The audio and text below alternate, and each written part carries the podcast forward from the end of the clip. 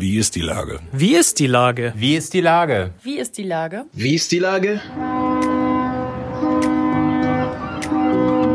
Der fast tägliche Podcast mit Lars Meyer.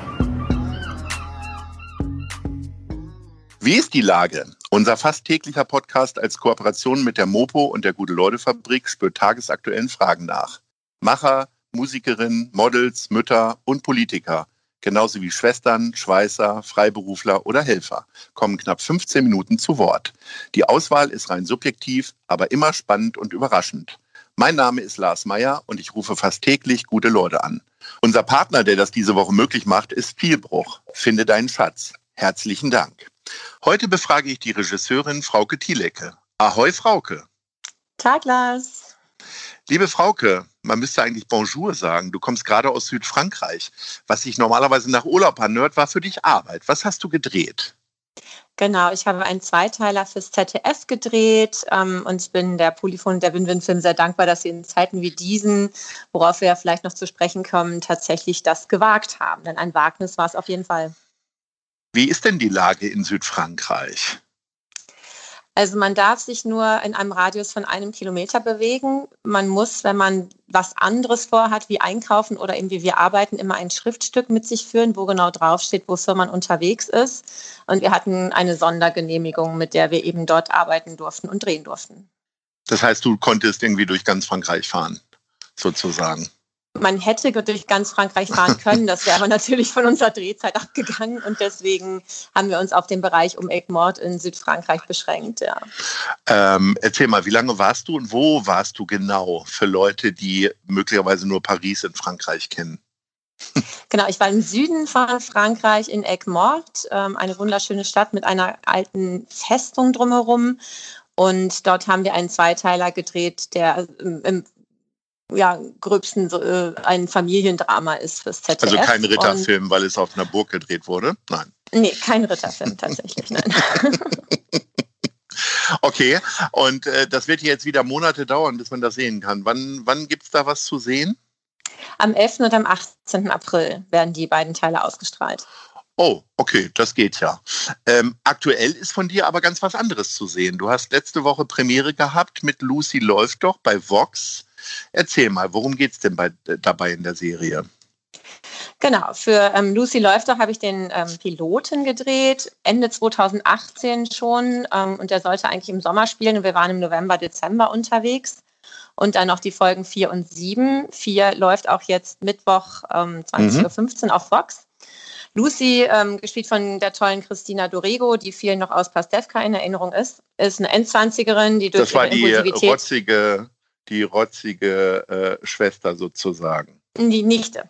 Äh, die Nichte, ja, Entschuldigung, genau. Gottes Willen. Ich als genau. Pastewka-Fan. Naja, gut, okay. ja. Genau, also sie spielt Lucy, eine Endzwanzigerin, und sie gerät durch ihre Impulsivität immer mal mit dem Gesetz in Konflikt und dadurch verliert sie auch öfter ihren Job.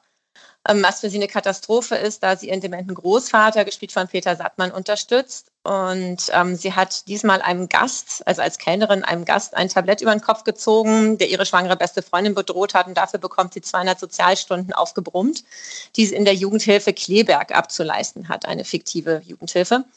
Dort arbeitet sie erst in der Küche, aber dann ist schnell klar, dass sie einen besonderen Draht zu den Jugendlichen hat. Und der Heimleiter Gleim, Robert Schupp, spielt den, befördert sie mhm. zur Betreuerin. Und durch ihre unkonventionellen Methoden gelingt es ihr auch schwere Fälle zu lösen, wie zum Beispiel Bettenessen mit 16 oder eine Schwangerschaft mit 15.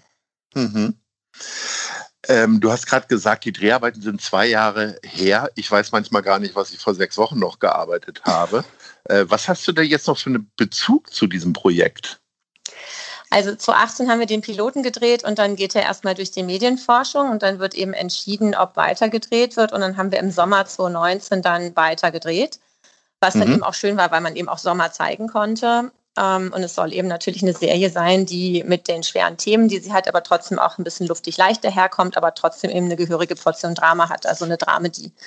Und ich habe einen sehr großen Bezug noch dazu, weil ich ähm, die Geschichten neu fand und sehr mutig. Unser Head-Autor Nikolaus Hause hat sich dort sehr reingeworfen und eine, finde ich, sehr tolle Persönlichkeit kreiert. Ähm, und die Jugendlichen, die im Vordergrund stehen in jeder Folge, sind wirklich sehr glaubwürdig dargestellt. Und es werden eben auch harte Themen angepackt. Und deswegen habe ich da noch einen sehr großen Bezug zu. Du hast ja am Anfang erzählt, dass du jetzt ein paar Monate weg warst. Ähm, und es ist ja mittlerweile, ist ja jetzt man sagt zwar Lockdown light, aber äh, am Ende äh, kommt das ganze gesellschaftliche Leben ja jetzt wieder zum Erliegen. Wie ist das denn jetzt hier wieder nach Deutschland gekommen zu sein und im Grunde ähm, auch wieder eine andere Situation vorzufinden, als sie vor drei Monaten war? Ja, also ich habe den, den ganzen Lockdown insgesamt sehr privilegiert erlebt, muss ich sagen. Ich war im Dreh von der Hafenkante, also ein sehr hamburgisches Format und dann haben wir unterbrochen und ich bin in den Schneideraum gegangen, habe also durchgängig weitergearbeitet, bis wir den Dreh wieder aufgenommen haben, dann natürlich unter den veränderten Hygienebedingungen und ähm, bin dann ähm, direkt nach Frankreich gefahren und komme jetzt wieder und befinde mich jetzt in Quarantäne natürlich, ähm, weil man mhm. ja aus dem Hotspot kommt und kann mich jetzt am Mittwoch testen lassen. Und wenn der Test negativ ist, wovon ich ausgehe, da ich mich seit Monaten in Selbstisolation befinde, was in Frankreich ein bisschen schade war, mhm. ähm, äh, dann gehe ich in den Schneiderraum und beschäftige mich eben mit den beiden Teilen. Ich habe ja schon gesagt am Anfang, dass Frankreich sich ein bisschen wie Urlaub anhört.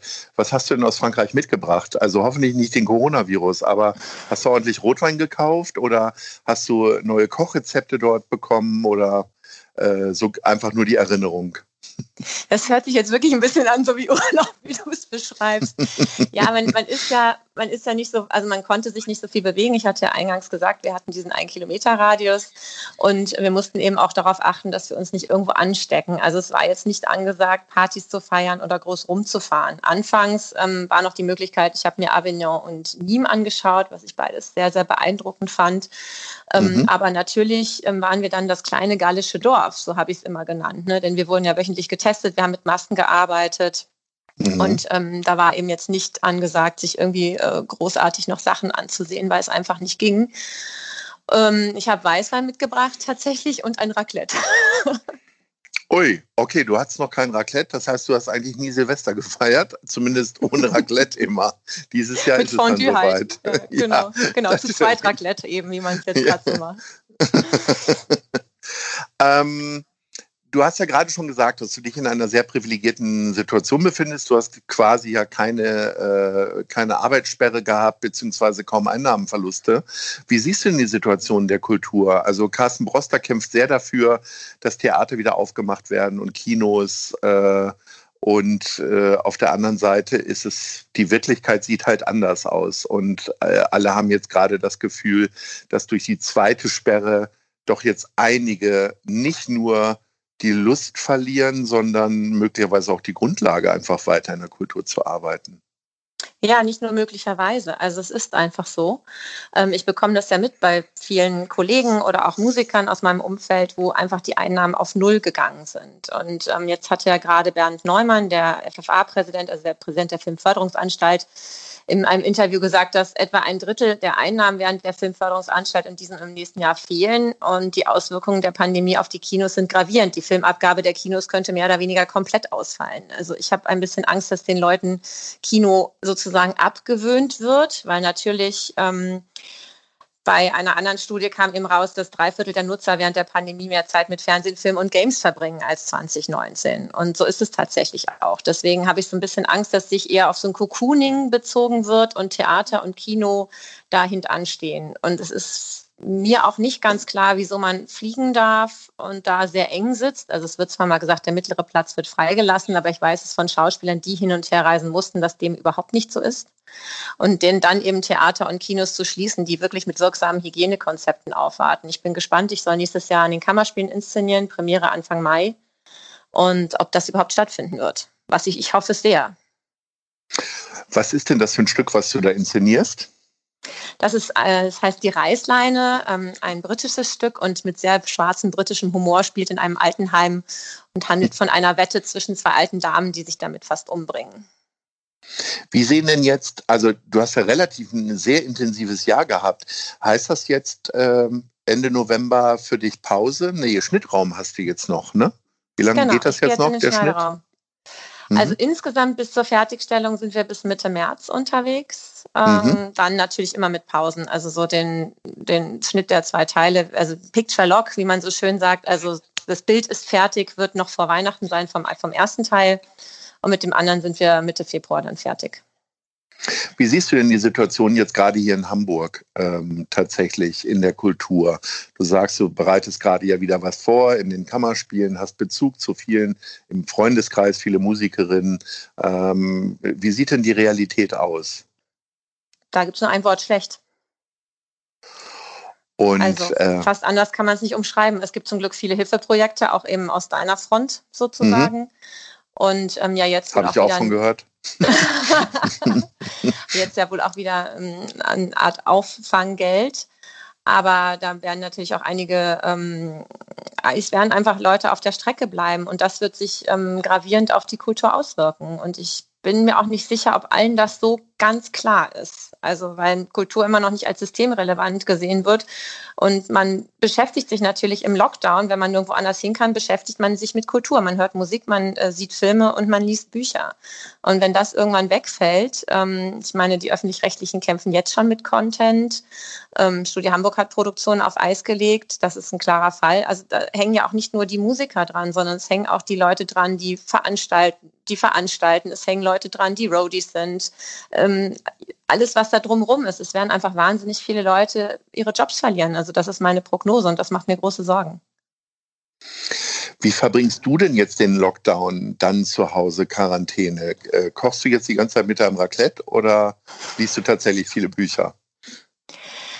Ähm, ich bereite mich tatsächlich vor und nach, also weil ich jetzt mhm. parallel schon Schnitt geschickt bekomme und den schon kommentiere. Also meine Cutterin und ich stehen da jetzt schon im engen Austausch, um dann später im Schneideraum mhm. eben, weil wir eine sehr knappe Abgabezeit haben, einfach da die Möglichkeit zu haben, ähm, schon vorgearbeitet zu haben. Und ansonsten, ja, natürlich, man schaut Filme, man versucht sich irgendwie was Gutes zu tun in Form von Bekochen, ähm, ja, und man versucht eben äh, in Kontakt zu bleiben mit lieben Menschen, die man eben so nicht sehen kann oder wenn nur auf Abstand.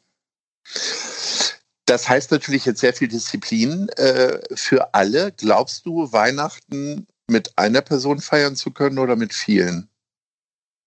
Ich jetzt persönlich? Ja. Was ist dein Glaube? Also, weil man sagt ja eigentlich, äh, Anfang Dezember soll es wieder ein bisschen lockerer werden, aber so richtig sehen wir das ja alle nicht, ne?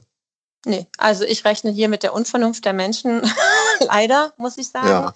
Also die Demos äh, und die abgesagten Demos und was da alles los ist, zeigt es einfach. Und ähm, ich rechne nicht damit, dass Weihnachten ein großes Fest der Familie wird dieses Jahr. Also ich bin äh, extrem enttäuscht, dass Menschen es nicht schaffen, eine Maske zu tragen und einfach die Superspreader werden.